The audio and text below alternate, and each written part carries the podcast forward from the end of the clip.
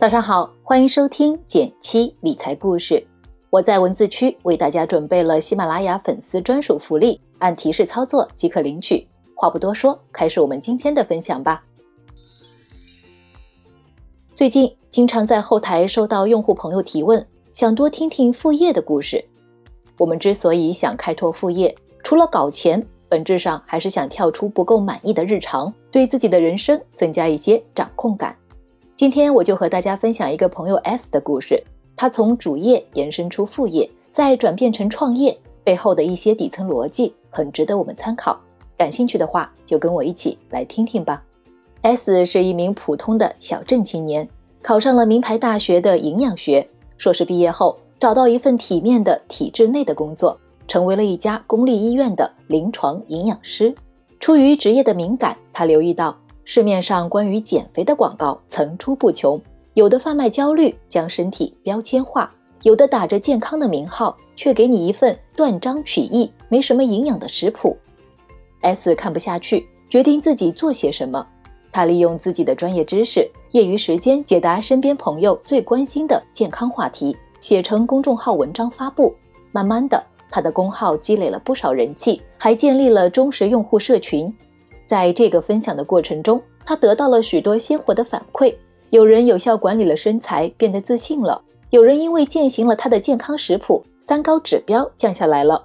这些都让他更加坚定地认为，用专业的健康知识帮助别人是一件很有意义的事情。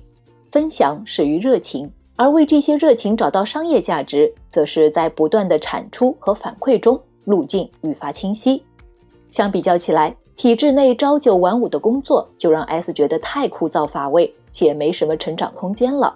这不是他想要的工作生活状态，而且仅凭着业余时间做知识分享，精力也跟不上。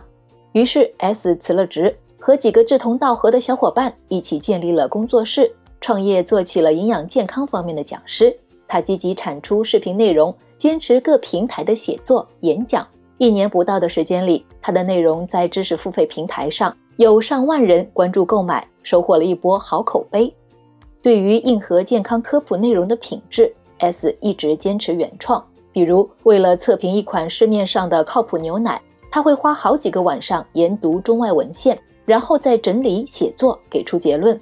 现在收入上也还不错，还养活了一个小团队。理想上呢，由于帮助到了许多用户，在实现人生意义的路上发足狂奔。这是以前体制内的工作无法给到的价值。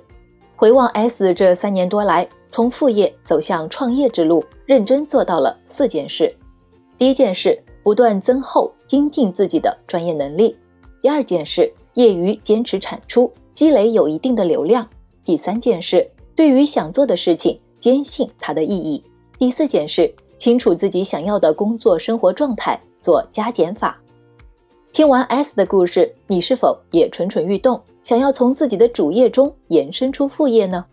这里有两个小建议给到你：一是每天一小时做自己喜欢的事情。你可能听说过一万小时定律，是作家格拉德威尔在《异类》一书中提出的。简单来说，就是你要做成一件事，就要花一万小时的不断练习。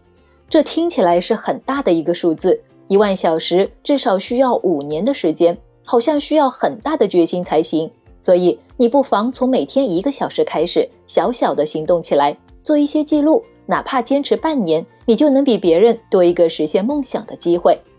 二是积极分享你想做的事情。不知道你是否听说过指数理论？假如你告诉某人，假如你告诉某人一个消息，他再把这个消息告诉其他人，其他人又会告诉更多人，就算帮不上忙。但知道谁能帮忙，会去联系他们。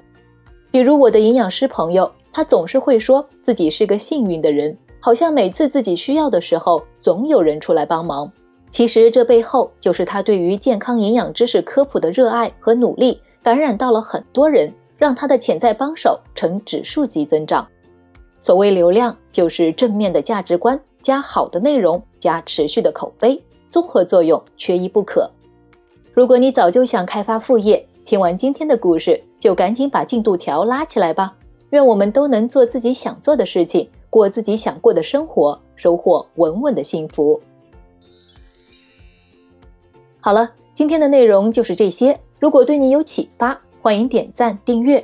每周一到周五早上六点，简七在喜马拉雅陪你一起听故事、学理财。我们明天见。